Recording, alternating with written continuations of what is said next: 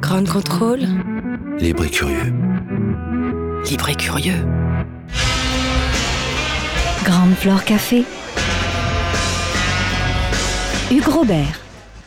Bienvenue au Ground Floor Café. Comme on vous l'avait annoncé la semaine dernière, on est très heureux d'accueillir euh, maintenant dans le début de notre cycle sur l'édition, euh, l'édition contemporaine en France euh, et ailleurs peut-être, euh, David Meulmans, donc des éditions aux Forges de Vulcain, euh, avec qui on va s'entretenir pendant euh, une quarantaine de minutes. Euh, bah, de sa maison, de sa conception du métier de l'édition, euh, euh, de ses coups de cœur, de ses regrets peut-être, qui sait, euh, et en tout cas de, euh, comme on vous l'avait euh, proposé, de vous donner peu à peu à voir au fil des semaines euh, différentes facettes, différentes sensibilités, différentes façons euh, d'aborder en fait ce métier qui euh, fait un peu rêver, qui parfois peut désespérer aussi. Peut-être que David se laissera aller à quelques confidences en disant qu'il y, y a des moments un peu plus durs que d'autres, Euh, mais en tout cas, voilà, ce métier qui euh, euh, qui fascine, qui est l'objet de beaucoup de mythes, beaucoup de, de, de choses enfin, voilà, qui sont pas si connues qu'elles pourraient ou qu'elles devraient l'être. Et donc, euh, avec David, on va en commencer à en euh, découvrir certaines arcanes. Donc, bonsoir David. Bonsoir. Écoute, pour commencer, est-ce que tu nous dirais un petit peu bah, d'où- sont nés en fait euh, aux Forges de Vulcain Et tu nous diras certainement pourquoi ce nom, qui est quand même un des noms les plus spectaculaires de l'édition française contemporaine. C'est- très gentil. Euh, alors, c'est une maison d'édition que j'ai créée avec des amis en 2010. En fait, pendant 2-3 ans avant, on a testé sous un format associatif la maison euh, parce qu'on n'était pas issu des métiers de l'édition, donc on avait des lacunes professionnelles. Après, on, on était tous enseignants-chercheurs et donc on avait tous déjà contribué à des livres pour les éditeurs. On était tous euh, passés par la même troupe de théâtre de création, donc on était intéressés à la fois par la fiction et la non-fiction. Euh, la fiction comme loisir, la non-fiction professionnellement. Et euh, on avait, il s'est passé au même moment deux choses. C'est côté non-fiction, on était parfois frustrés par nos échanges avec les éditeurs, parce que parfois les éditeurs universitaires ou académiques nous, nous imposaient des contraintes qu'on ne comprenait pas. Il y avait un défaut de pédagogie de leur part, mais je pense un défaut de curiosité de notre part pour comprendre comment ils faisaient leur métier, quelles étaient eux leurs contraintes. On avait un peu tendance à croire quand on était euh, enseignant et chercheur que euh, euh, les éditeurs étaient à notre service, alors qu'il faut plutôt penser sous la forme du partenariat équitable, voilà, ou équilibré. Euh, et la deuxième, donc on, était frustrés de côté de la non-fiction, et du côté de la fiction, on était frustrés aussi parce que euh, on était tous dans cette troupe de théâtre depuis l'âge de 18 ans, et on arrivait vers les 30 ans, et on se rendait compte que le développement de euh, nos vies professionnelles et vies familiales n'était plus compatible avec une activité théâtrale intense parce qu'on n'était pas des professionnels, et on n'avait pas envie d'évoluer vers un, un théâtre amateur un peu de, de seconde zone. Voilà, ça a l'air très méchant comme ça, mais euh, le, bon, c'est le, sujet de- de- d'une autre émission. Mais le théâtre amateur en France, c'est pas le théâtre amateur en Allemagne ou en Angleterre où c'est plus euh, plus reconnu, euh, plus aidé, voilà. Et, donc créer une maison d'édition qui publierait de la fiction et la non-fiction, euh, c'est devenu en fait le, bon moyen de résoudre ces deux problèmes qu'on avait. Donc on a créé ce qu'on appelle une maison généraliste. Donc aux Forges de Vulcain publie des romans et des essais. Euh, J'ai été le, seul en fait à basculer à plein temps euh, sur cette, cette activité que je fais donc depuis 2010. On a publié euh, 102 livres. Maintenant, on publie principalement de la fiction, donc des romans français et étrangers, euh, contemporains et patrimoniaux. Sur les dernières années, euh, les choses se sont un peu accélérées, donc on fait vraiment beaucoup plus de fiction et on est pas mal centré quand même sur la création française contemporaine, Euh, sachant que bizarrement, je crois que c'est la première fois que j'emploie ce terme création française contemporaine, parce que d'un point de vue dénotatif, c'est bien ce qu'on fait, c'est-à-dire c'est bien ça qu'on fait. D'un point de vue connotatif, c'est-à-dire ce qu'on entend derrière, c'est pas trop ça qu'on fait, parce qu'on est une maison plutôt grand public. Et tout à l'heure, je parlais des origines un peu théâtrales euh, de, des Forges de Vulcain. On reste près d'un héritage très euh, à la Jean Villard, c'est-à-dire euh, l'élite pour tous, le théâtre pour tous. Alors l'élite pour tous, c'est pas une expression de Jean Villard, c'est postérieur, mais vraiment cette idée que il faut faire des romans qui s'adressent à tout le monde, mais avec une certaine forme d'exigence, de manière à ce que on se retrouve tous entraînés vers le plus beau, plus haut, plus fort, et voilà.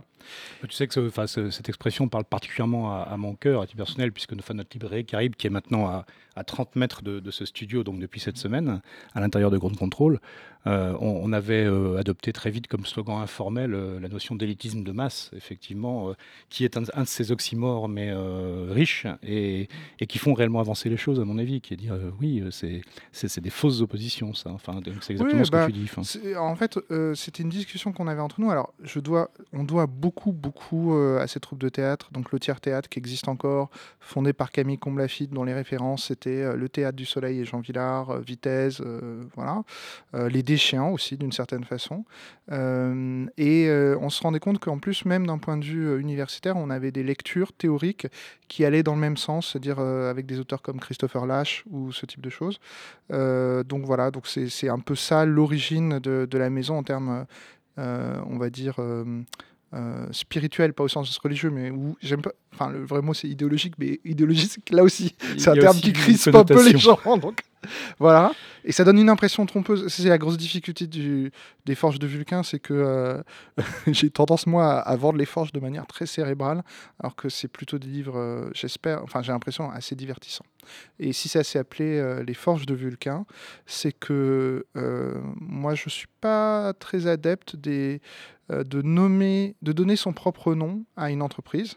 D'une part parce que je crois qu'un nom c'est quelque chose, euh, un nom propre c'est quelque chose d'im- d'important. Euh, L'histoire récente de l'économie française a montré que c'est dangereux de donner son nom à son entreprise parce que quand on la revend, bah, on revend un droit d'usage de son nom. Donc euh, moi je, mon nom n'a pas une grande valeur, mais je préfère le garder. voilà. C'est le mien. Voilà, c'est ça.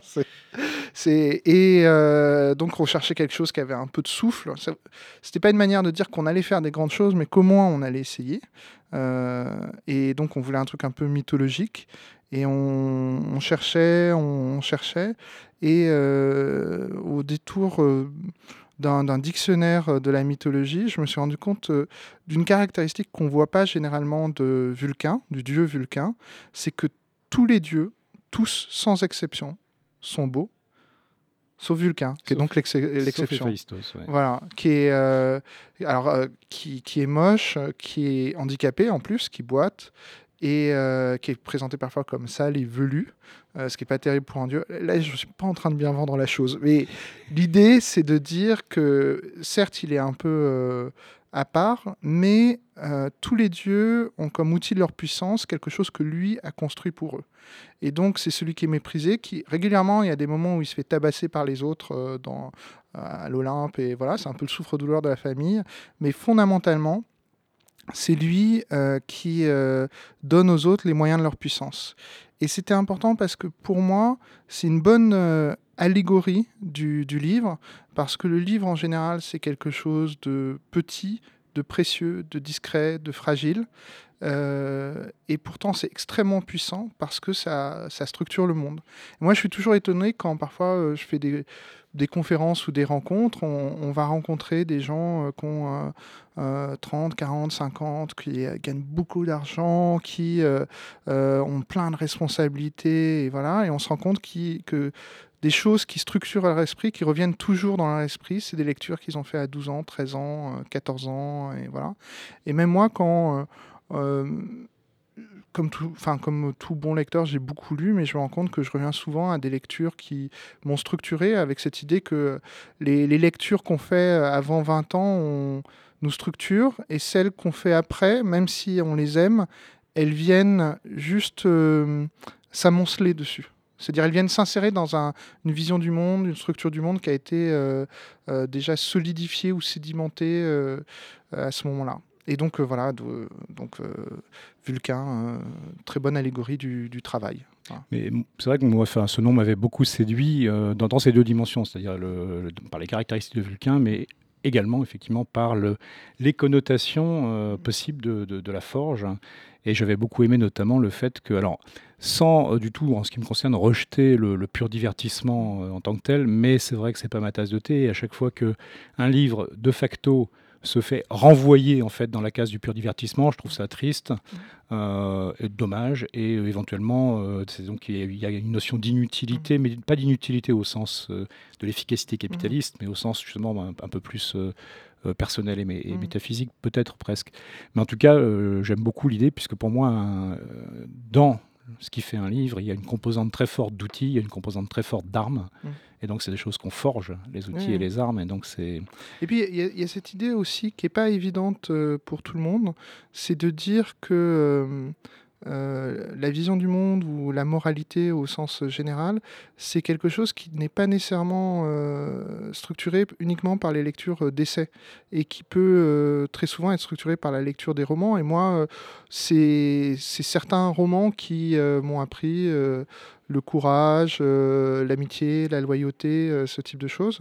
et voilà. Alors après, c'est comment on fait ça sans Enfin, là encore, je, je, me rends compte que disant ça, ça donne l'impression qu'on est, on, en train, on est en train de créer un nouveau réalisme soviétique. Donc, c'est pas du tout ce type de littérature. on parlera tout à l'heure de plusieurs exemples, mais non, je pense que le risque est mince quand même de, confondre Au Forge du Vulcain avec les éditions sociales de, de, 1934.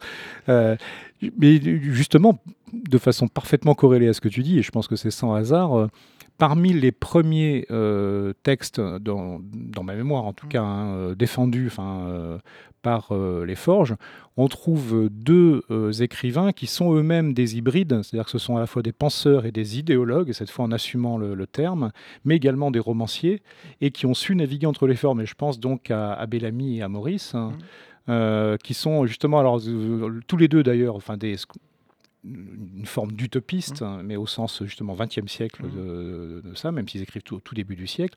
Et donc je me demandais, voilà, quel, quel, a été un peu leur rôle à tous les deux, et sachant que je, crois que mon Maurice a beaucoup plus d'importance pour mmh. les forges que, que Bellamy, mais ils ont un, rôle un peu, euh, enfin j'ai trouvé fort dans, dans, la, dans la montée en puissance des, des forges. Oui, parce que en fait, c'est donc des auteurs qui avaient été peu ou pas traduits. Alors Bellamy, c'est pas tout à fait vrai, parce qu'en regard en arrière, euh, qui est son grand roman, mais c'est pas sa seule œuvre, mais c'est sa seule qui est traduite, a été traduite 11 fois. Donc nous, notre traduction était euh, bah, la 11e, euh, mais c'était la seule qui était intégrale. Puisque c'est vrai que depuis les années 80, en France, il y a eu une évolution des pratiques de traduction qui vont vers du texte intégral, vers enfin, voilà, des meilleures traductions. Donc en fait, il n'avait pas bénéficié de ce travail-là. Maurice, à l'inverse, son œuvre de fiction était quasiment euh, intégralement inédite, sauf euh, les nouvelles de nulle part, qui avaient été traduites dès 1908, je crois, en, France. Euh, les deux auteurs, alors, c'est du patrimonial, mais euh, mon usage du patrimonial, c'était pas euh, on va vous, faire découvrir un vieux bibelot, c'est dire que ce qu'ils avaient à dire avait encore euh, une justesse, une vérité. Et j'ai même tendance à penser que, du moins dans le cas de, Maurice, il y a une forme de retour, à Maurice depuis quelques années. Alors on le voit de, manière extrêmement paradoxale. Par exemple, HM a une collection William Morris maintenant. Donc voilà, alors ils ont pris l'apparence de William Morris, mais non pas l'âme, puisque William Morris, euh, c'était euh, euh, le retour à l'artisanat par détestation de la vie industrielle. Et effectivement, H&M, c'est la vie industrielle, c'est aussi l'exploitation ouvrière. Voilà. Mais Maurice m'intéressait aussi comme modèle à donner. C'est-à-dire, c'est une manière de dire à des auteurs contemporains, soyez ambitieux parce que d'autres femmes et d'autres hommes avant vous ont été ambitieux. Et euh, c'était pas plus facile pour eux à leur époque, c'était même beaucoup plus compliqué, c'est-à-dire c'était plus compliqué d'écrire, beaucoup plus compliqué de publier, et euh, voilà. Donc si euh, Maurice était capable d'être penseur, designer, entrepreneur, marchand, romancier, poète, traducteur, et voilà, bah, on, peut le faire. S'il a essayé d'écrire des immenses romans qui sont à la fois des beaux romans d'aventure avec un, un sens visuel euh, étonnant et euh, aussi un moyen de, formuler concrètement euh, des idées, eh bien, on, doit pouvoir le faire. C'est une sorte de, c'est donner des modèles. Alors, Bellamy, c'est différent. Bellamy et Maurice sont à peu près des contemporains. Leur grande période d'écriture, c'est 1885-1895. Et, et, en fait, ce que je ne savais pas, c'est qu'ils se détestaient, puisqu'ils ont eu, en fait, tous les deux selon des critères actuels, on dirait que c'est des gauchistes, mais euh, Maurice est un communiste libertaire d'une certaine façon. Il y a des aspects un peu anarcho-écolo chez lui. Et par contre, Bellamy est favorable à une forme de communisme autoritaire, très planificateur, très organisé, voilà, puisque son, son, grand roman, qui est donc le troisième roman le plus vendu sur le sol américain au XIXe siècle, non, troisième livre, deuxième roman, mais troisième livre. Premier livre, la Bible. Deuxième livre, La caisse de l'oncle Tom. troisième livre, Un regard en arrière d'Edward Bellamy.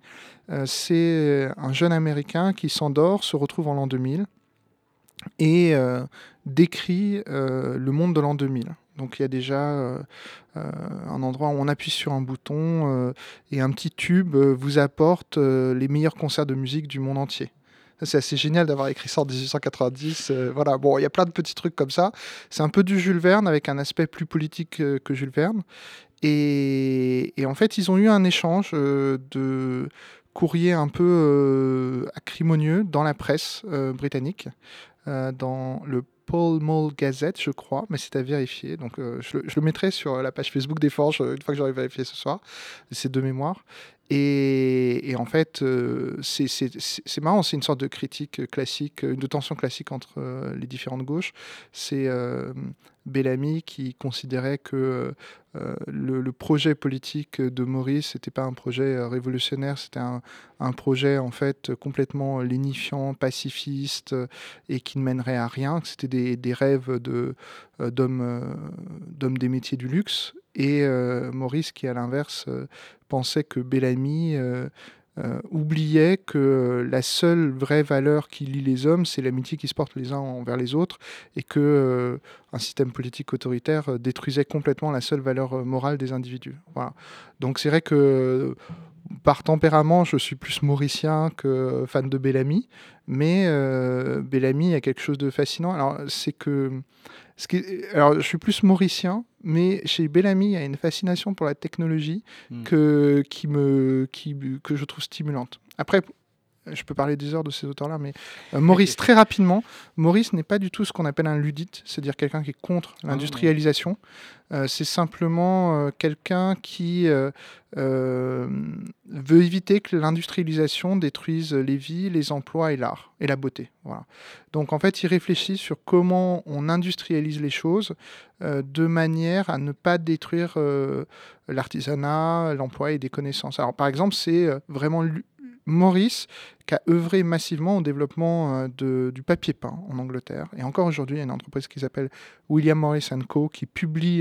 euh, qui, imprime des papiers peints euh, William Morris, donc dessinés par William Morris, avec cette idée que le papier peint avait cette caractéristique d'apporter de la beauté dans tous les appartements et d'être beaucoup moins cher que d'acheter un tableau original. Ou, euh, voilà. Donc c'était un moyen de, de, lier une forme d'artisanat dans le dessin avec une forme d'industrialisation dans la reproduction du, du papier euh, textile. Et euh, donc voilà, il y, a ça. Et ces jours-ci, là où Maurice peut vraiment parler à l'époque contemporaine, et ça permet peut-être de revenir peut-être plus sur l'édition aujourd'hui, c'est que en fait le développement du 19e siècle, c'est une tentative euh, d'industrialisation de l'artisanat. C'est-à-dire on prend un objet artisanal et on voit comment on peut le répliquer. Et dès qu'on peut le fabriquer à la chaîne, il y a quand même des caractéristiques qui disparaissent. Il y a eu au XXe siècle des tentatives de retour de l'artisanat. Et depuis 20 ans, les nouvelles technologies font voir, ce qui est peut-être euh, simplement un mirage ou peut-être un espoir, une forme d'artisanalisation de l'industrie. Et d'une certaine façon, l'effervescence qu'il y a dans l'édition euh, euh, française, et je dis vraiment française, pas francophone, enfin francophone au sens Belgique-Suisse-France, parce que les autres pays en, profitent moins, euh, c'est que on peut créer des maisons d'édition qui ont une dimension industrialisée, avec un coût d'entrée assez faible, avec peu de moyens, peu de personnes, et arriver à des résultats qui touchent un grand nombre. Donc ça, je pense que c'était quand même très compliqué il y a 20, 30 ans, 40 ans. Et ça, c'est propre à l'édition, mais dans d'autres secteurs d'activité, on sent que euh,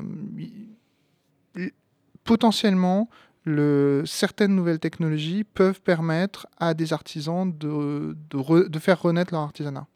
Alors, je suis bien d'accord avec toi, on pourrait aisément parler de, de, Bellamy et de Maurice toute la soirée et, au-delà, euh, d'autant plus que j'abonde totalement dans ton sens, c'est que euh, deux penseurs, auteurs, donc euh, multifacettes, multi-touches, euh, qui écrivent au tournant en fait du 19e et du 20e siècle, enfin juste avant la fin du 19e siècle, et qui sont d'une très étonnante actualité, donc qui, qui inspirent des romanciers contemporains, qui inspirent des penseurs contemporains, euh, avec ce, côté effectivement qu'il y a dans patrimoine, il y a, il y a, bien des choses et il y a du patrimoine qui est tout à fait vivant, tout à fait actuel. Mmh. Et c'est un, un vrai euh, mérite et une, vraie intelligence de la part d'éditeurs justement d'aller euh, travailler au corps en fait ce patrimoine-là. on va poursuivre en revanche sur effectivement qu'est-ce qui caractérise une, maison d'édition aujourd'hui, comme tu le disais. Avant ça, on va faire une petite pause musicale avec un thème évidemment de Dieu du Feu en, en l'honneur des Forges du Vulcain et on va écouter Manowar.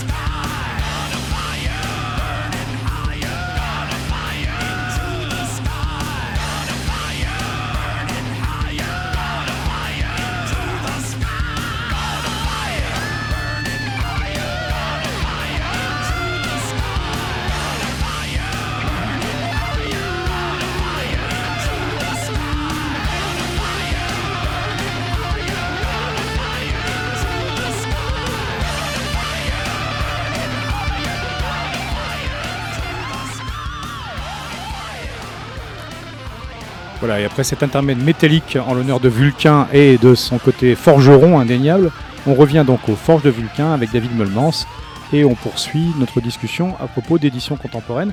Donc euh, David, tu disais qu'effectivement, une des choses qui a changé euh, ces dernières années, enfin en France en tout cas, euh, et dans les pays francophones proches européens, c'est dans les outils, dans les caractéristiques en fait du métier, il est probablement plus facile qu'il y a une quinzaine d'années de démarrer en fait et de, se lancer dans des conditions professionnelles, mais avec en fait des mises de fonds et des qui sont sans commune mesure aujourd'hui avec ce qui était encore le cas il y a une quinzaine d'années. Mmh. Donc est-ce que c'est principalement pour des questions de technologie ou est-ce qu'il y a aussi une question de microcosme et de fin d'écosystème qui a aussi un peu muté? Alors Non, parce que je pense que la France a euh, globalement un bon écosystème du livre qui est lié au fait que depuis 81, tout est structuré autour euh, du prix unique du livre, qui permet d'avoir beaucoup de points de vente euh, du livre, sans doute euh, le, le meilleur tissu au monde de, de points de vente.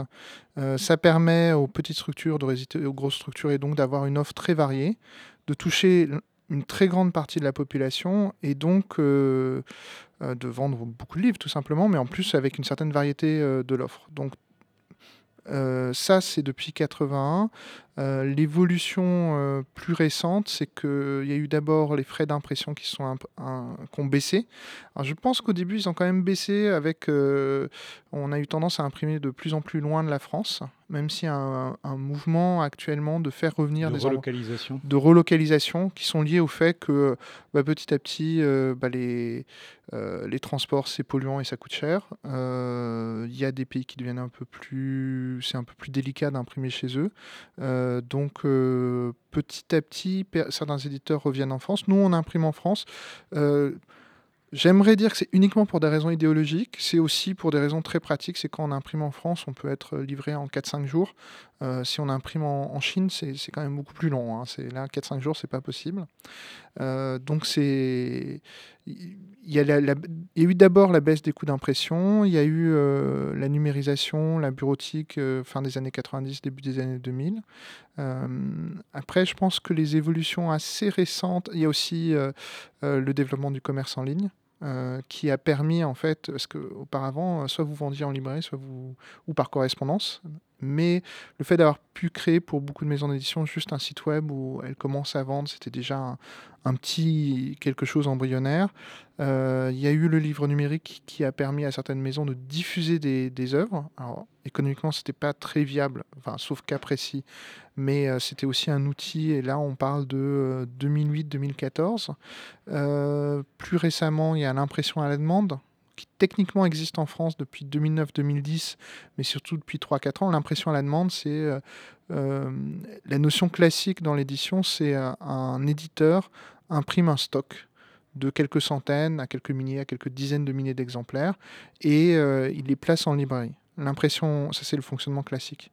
L'impression à la demande, c'est vous rentrez dans votre librairie, vous voulez un livre qui n'est pas là, le libraire en passe commande et un exemplaire unique est imprimé pour vous. Donc ça, ça limite euh, euh, le stockage, ça limite euh, l'investissement financier initial de l'éditeur, parce qu'en fait, c'est vous en tant que lecteur ou lectrice qui payez cet exemplaire d'avance. Donc c'est, en fait, il n'y a pas d'avance de trésorerie et voilà. Donc ça, c'est un, un autre aspect qui, modifie un peu, qui modifie un peu le, le- ticket d'entrée. Après, il y a aussi des choses assez négatives avec la baisse du ticket d'entrée. C'est l'augmentation de, de l'offre, l'explosion de l'offre, qui est une explosion à la fois de, du nombre de références nouvelles annuelles, donc qui, est- qui a presque doublé en 20 ans, c'est-à-dire euh, on passe de 38 000 titres, je crois, autour de 2000 à en 2020, on passera peut-être la barre des 100 000 nouvelles références annuelles. Alors c'est trompeur parce qu'il y a beaucoup de références qui vont s'écouler à 15 exemplaires, hein, donc euh, c'est pas, elles vont pas toutes augmenter, mais globalement quand même, les ventes moyennes euh, dans l'édition ont beaucoup baissé sur les 20 dernières années, ce qui a posé des problèmes de rentabilité économique pour les maisons d'édition qui sont antérieures, c'est-à-dire qui se sont structurées sur des modèles économiques précédents. C'est-à-dire en fait, euh, la plupart des maisons d'édition qui sont créées sur les dix dernières années à faible capital, c'est des maisons d'édition où en fait en termes de salariés, il y a une ou deux personnes, même si ça fait vivre beaucoup de personnes. Et puis il y a, des d'autres évolutions, euh, par exemple euh, à partir de 2009, je crois, le statut d'auto-entrepreneur, ça a certes permis à des gens qui auparavant faisaient des choses de manière pas tout à fait légale de rentrer dans une forme de légalité, mais le problème, c'est que ça a entraîné euh, l'externalisation de beaucoup de missions dans l'édition, euh, la- enfin, le morcellement du travail euh, éditorial. Et donc, voilà, il y a beaucoup de maisons d'édition qui n'ont plus de correcteurs en interne. Enfin, D'ailleurs, je pense qu'il faudrait plutôt dire qu'il n'y a plus beaucoup de maisons d'édition qui ont en interne Encore des correcteurs. des correcteurs salariés. C'est pas dire que les livres sont pas corrigés. Les livres sont corrigés par des prestataires externes qui sont des indépendants qui se louent de manière plus ou moins régulière aux mêmes maisons, mais à plusieurs maisons, parce que c'est aussi une des contraintes du statut d'auto-entrepreneur, c'est qu'on doit avoir plusieurs, plusieurs clients. sinon, on voit le salaire déguisé. Voilà, c'est ça. Mais ah, bah, dans l'édition, je pense que beaucoup on, on, joue un peu avec la limite pour savoir si vraiment c'était pas possible de licencier tout le monde et de reprendre tout le monde en mode auto-entrepreneur. Voilà, c'est pas possible. Je rassure les gens, c'est pas possible. Ou euh, je, les inquiète pour certains peut-être. Mais euh, voilà, tous ces éléments euh, ont fait que le métier a sans doute changé. Après, je pense que ça, c'est pour créer des maisons d'édition. Après, pour arriver à l'équilibre financier qui permet de continuer à exister, se développer, vendre un peu plus, pas juste se faire plaisir, mais aussi faire plaisir à des lecteurs de plus en plus nombreux, on revient à des, solutions assez classiques, c'est-à-dire euh, être très concentré sur l'éditorial, euh, être très concentré sur le travail avec les libraires, qui est souvent un travail très concret, de les rencontrer physiquement de temps en temps, euh, ce qui est compliqué parce que, d'une part, bah, les, libraires sont très nombreux, ils sont répartis sur tout le territoire, donc les rencontrer physiquement, il faut s'organiser un peu. Et puis l'autre chose, c'est que les, ça demande aux éditrices et éditeurs euh, d'être euh, des, des, personnages double face euh, qui sont à la fois l'éditeur que j'aimerais être un jour, c'est quelqu'un qui est à la fois très bon sur les textes et très bon sur le commerce. Un éditeur qui vous dirait moi je ne fais que du texte n'est pas un bon éditeur. Et un éditeur qui vous dirait qu'il n'est que dans le commerce n'est pas un bon éditeur non plus. Il faut réussir à faire les deux avec cette idée que être éditeur, c'est trouver des lecteurs pour, euh, pour des textes. Certains vont dire qu'il faut en trouver beaucoup, d'autres vont dire qu'il faut trouver les bons, ou il faut trouver juste assez de lecteurs pour gagner juste assez d'argent pour continuer à faire des livres. Voilà, c'est toute euh, cette petite équation, mais tous une équation qu'on retrouve pour la librairie d'ailleurs, enfin, sous une forme adaptée, mais... Euh, oui, c'est ça, c'est que finalement, euh, on parle de chaîne du livre, éditeurs et libraires sont juste des maillons qui lient deux pôles qui sont les autrices, les auteurs, les lectrices, les lecteurs. Et nous, on a juste comme mission chacun d'aider un peu les auteurs, d'aider un peu les lecteurs, et, voilà. On est juste au service des deux. Alors, sauf que effectivement, économiquement, la seule personne qui paye, c'est le lecteur et la lectrice. Voilà. Ça qui définit économiquement euh, tous les modèles économiques de l'édition, qui sont, euh, quand on parle vraiment d'édition, c'est que c'est le lecteur ou la lectrice qui paye. Alors, tu, évoquais tout à l'heure donc dans les, dans, les, dans les gènes de la maison, euh, de Forge de Vulcain, donc son, son ancrage, en tout cas psychologique et mmh. idéologique dans l'université, enfin le, mmh. la recherche, hein, et, donc dans les sciences humaines, mmh. philosophie en particulier. Et donc, du coup, un, œil aiguisé, évidemment, est euh, orienté sur, euh, dans ce vaste patrimoine euh, littéraire et de sciences humaines, mmh. les choses qui, justement, ont été un petit peu laissées de côté et méritent qu'on s'y réintéresse de façon forte. Donc, on a parlé de, ça.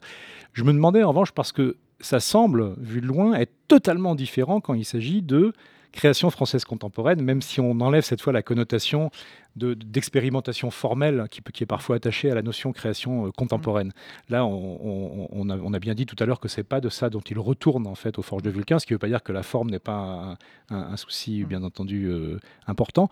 Mais je me demandais donc, euh, parce que ça, ça faisait pas partie nécessairement des gènes, mmh. voilà, préalables des forges de Vulcain, de, des tiens, de, ceux de, tes collaborateurs et amis.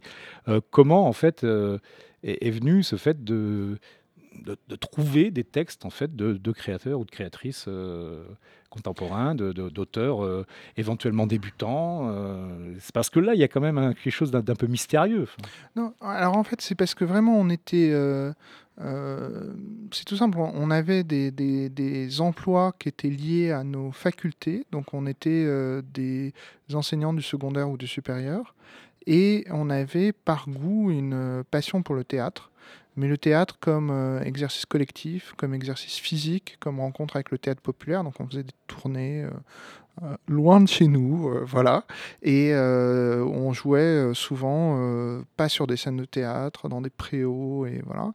Et, donc on avait cette, ce double intérêt. Après, je pense que on peut faire une sorte de psychologie du, philosophe comme étant répartie en deux groupes. ceux qui aiment bien revenir aux choses parce que on ne peut construire un raisonnement que si on revient aux choses, et ceux qui sont en permanence à un très haut niveau d'abstraction.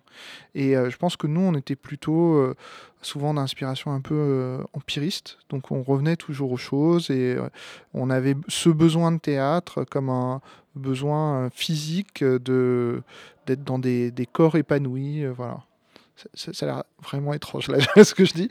Mais donc il y avait, il y avait ça. Alors, et par exemple, notre manière, euh, enfin ma manière, parce que c'est moi qui m'occupe principalement de la fiction, de faire de, de, la fiction euh, romanesque, est très marquée par cette expérience de théâtre, parce que la manière dont on travaillait euh, quand on faisait des, de la création théâtrale, c'est que souvent le metteur en scène, donc c'était Camille Comblafitte, avait des idées, des vagues idées, et nous faisait improviser. Et nous faisait improviser vraiment très très longtemps, des jours et des jours, euh, des scènes courtes, on filmait tout, puis on écrivait après. Donc on improvisait, puis on transcrivait pour arriver à un texte. Et une fois qu'on avait le texte, on l'exécutait comme un vrai texte de théâtre. C'est-à-dire on n'improvisait plus en représentation devant les gens.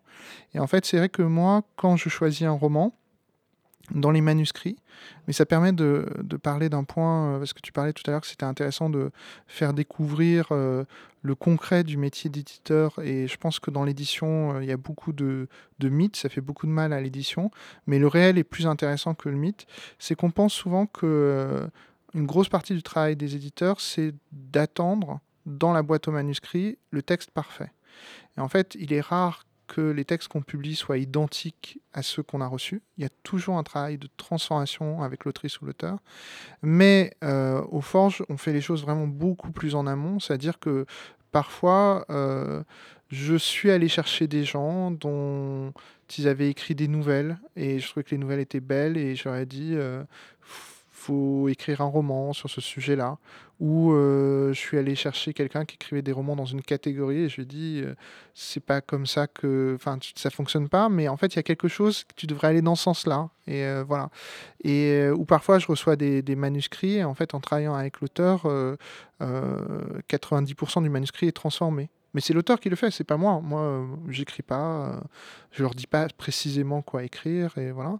Ou il y a des fois où euh, c'est des gens qui sont dans d'autres pratiques artistiques et où je leur dis, mais le, le, jour où tu écriras un roman, je sais que ça sera un bon roman parce que euh, la manière dont les gens se comportent et créent dans d'autres disciplines artistiques, c'est aussi révélateur de, la manière dont ils vont écrire des romans. Donc, mais pour donner des exemples, hein, c'est-à-dire euh, Thomas Spock, qui est l'auteur d'un roman qui s'appelle Uther Pendragon, qui est euh, une contribution à, euh, la, littérature arthurienne.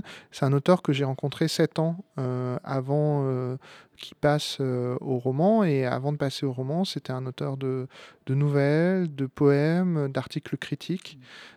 Franck Thomas, c'est quelqu'un dont j'avais lu des, scripts simplement parce qu'il est scénariste de profession. Je lui ai dit, il a fallu attendre sept ans. Euh, Adrien Pochet, c'est un producteur et scénariste, et je lui ai dit un jour, euh, s'il a envie de transformer ses scénarios en, roman, euh, ça m'intéresserait.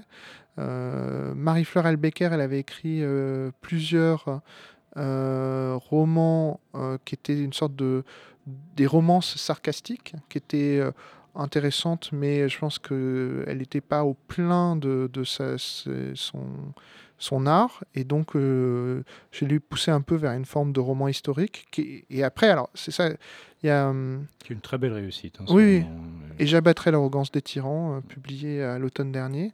En fait pour prendre une image qui est une image de Patrice Chéreau donc l'homme de théâtre c'est Patrice Chéreau disait souvent que la création c'est comme si on avait devant soi une sorte de, fiole opaque dans laquelle il y a, il y a une couleur qu'on ne connaît pas.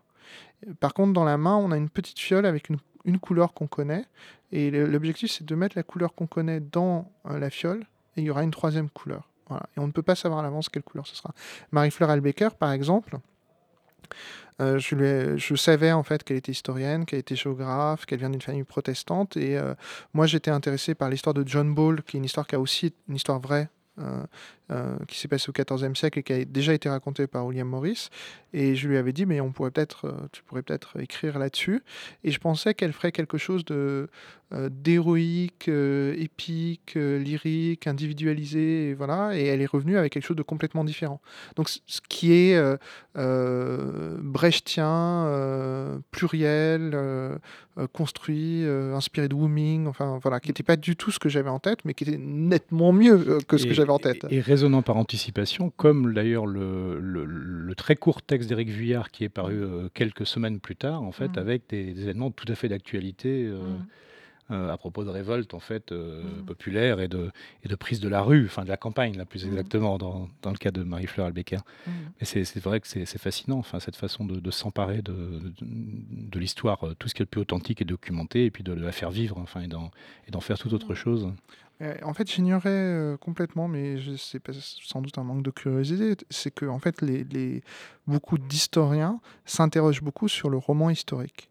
Ils disent mmh. que c'est très étrange de voir que la manière dont on écrit l'histoire d'un point de vue universitaire a beaucoup évolué, mais la manière dont on écrit des romans historiques n'a pas beaucoup évolué. On écrit encore euh, des romans historiques qui sont souvent euh, des romans des puissants, c'est-à-dire un petit nombre de personnages change l'histoire. Alors on voit bien comment pour un lecteur, c'est un peu exaltant parce que ça, ça par l'identification, euh, ça, ça, donne à chacun l'impression qu'il peut changer le cours de l'histoire. Sauf que en fait, si on veut être réaliste, on se rend compte que effectivement, enfin, l'évolution historique, c'est toujours le croisement entre des forces individuelles et des forces collectives, euh, des mouvements sociaux, des mouvements idéologiques. Enfin, voilà, c'est plurifactorial. Et rendre le côté plurifactorial dans la fiction, c'est compliqué parce que nos attentes perceptives, surtout par exemple, je pense que le cinéma et les séries télé renforcent ça, euh, sont des attentes perceptives où un petit nombre d'individus, voire un individu tout seul, par son odyssée personnelle de la transformation, mm. peut transformer le monde extérieur.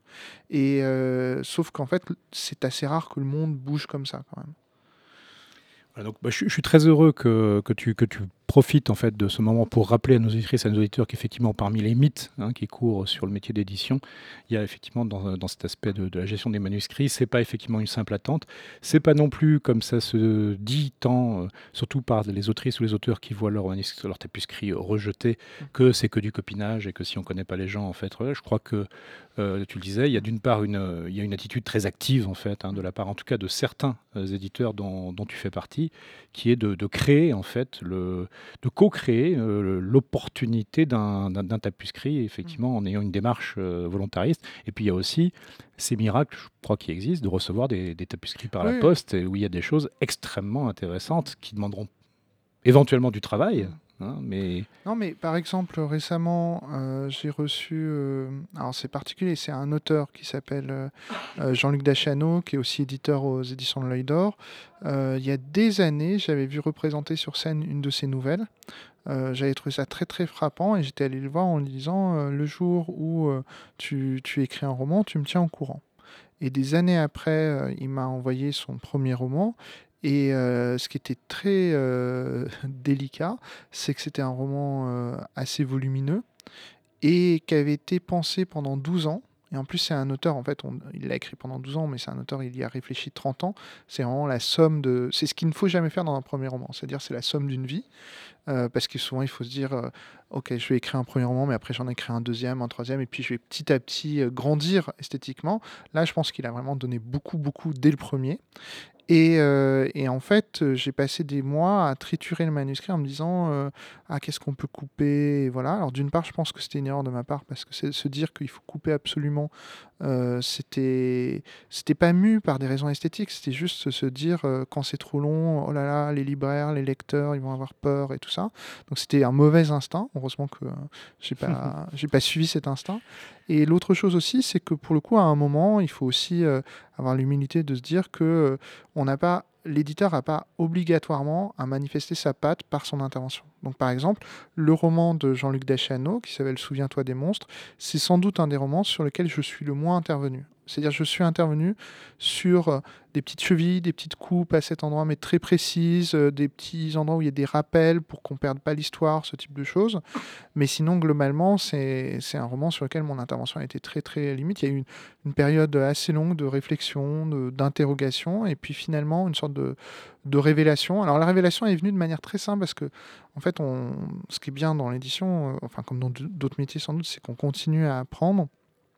Et sur euh, les deux dernières années, je me suis rendu compte que euh, on avait peut-être un tout petit peu tendance dans l'édition à courir derrière d'autres formes de fiction qui commencent à être dominantes médiatiquement, comme les séries télé.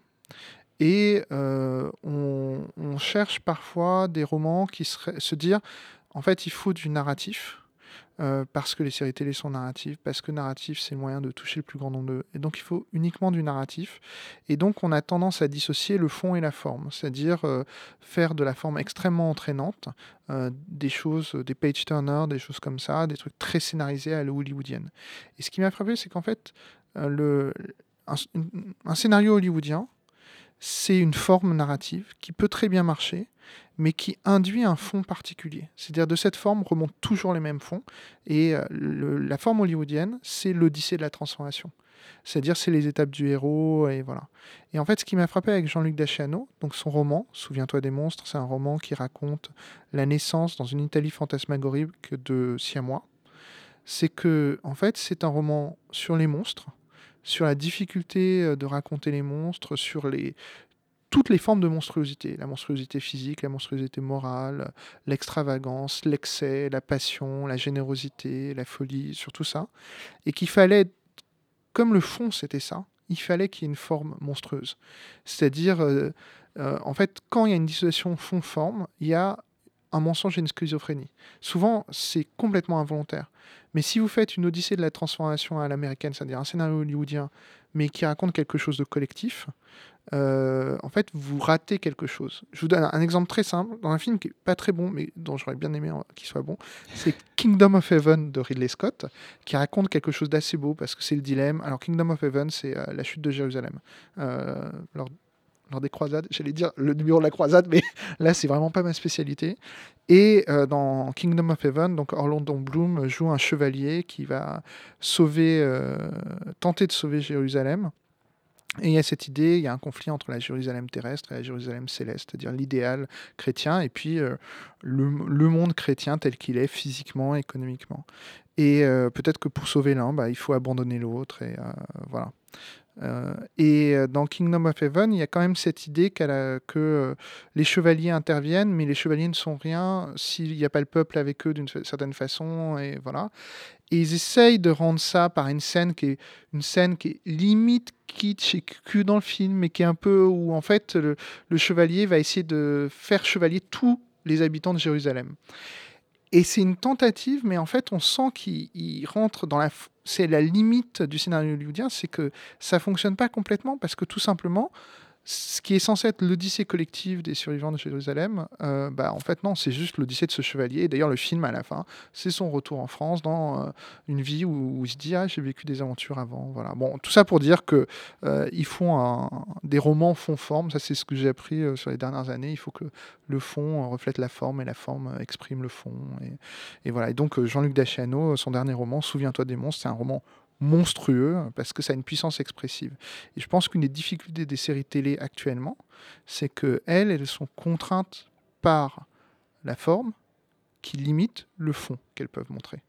Et quand elles cherchent à montrer d'autres fonds, ce qu'elles font, parce qu'il y a des grands scénaristes, et voilà, et ben, elles, ont, elles ont du mal parce qu'elles sont souvent dans la dissociation. Et c'est pour ça que je pense qu'il y a une sorte de puissance expressive du roman euh, qu'il ne faut pas abandonner. C'est-à-dire qu'il ne faut pas euh, courir derrière euh, euh, la série télé euh, parce que le, roman a une puissance, la lecture de manière générale a une puissance qui lui est propre. voilà. parce que en fait, moi, j'ai beaucoup regardé de séries télé. J'ai atteint un certain niveau de saturation. et, et, je suis un peu étonné parfois quand je vois autant de lecteurs, d'éditeurs, de critiques littéraires qu'on ont basculé, c'est-à-dire euh, ils lisent plus ou très peu, ils regardent tout le temps des séries télé. Alors qu'en lisant beaucoup de romans, on s'aperçoit qu'on n'atteint jamais ce niveau de saturation. Parce, que, parce que la, puissance, la vitalité mm. et le, le renouvellement euh, possible et l'éclectisme effectivement mm. du lien forme fond du roman, et je suis entièrement d'accord, et sans commune mesure avec ce que permet la série télévisée. Mm de masse contemporaine, Ouais. y compris avec le caractère totalement brillant hein, de certains scénarios Ouais. et, et des équipes de scénaristes qui travaillent. Ouais. Mais en tout cas, euh, ce qui est clair, c'est que Aux Forges de Vulcain fait vraiment partie des, des maisons qui aujourd'hui euh, démontrent, euh, mois après mois, trimestre après trimestre, la puissance de la littérature. Et cette puissance, on en parlait tout au début, qui n'est pas une puissance au service de, de quelques intellectuels éclairés euh, qui seraient seuls à même en fait de goûter euh, la bonne littérature, mais qui est bien de l'élitisme de masse, des choses selon le cœur de l'H, L-A-S-C-H, hein, et, non, et sans accent circonflexe, bien entendu, et que on, remercie évidemment énormément les Forges de Vulcain, dont tous les ouvrages, ou presque, sont disponibles euh, Carib, donc chez Ground Control euh, en permanence. Et euh, on atteint à peu près le temps qu'on s'était fixé. Donc merci beaucoup David Meulmans. Et on va finir avec un nouvel hommage en fait à des dieux du feu, avec un métal un peu plus extrême que Manowar.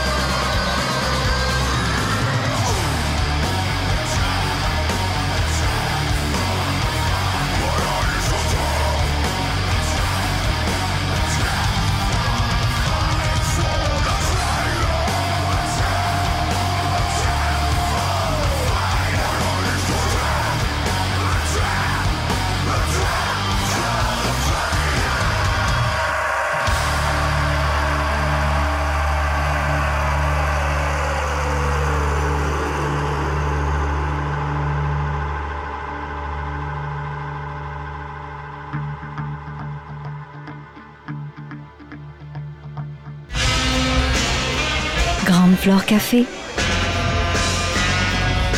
Hugues Robert. Grand contrôle, Libre et curieux. libre et curieux.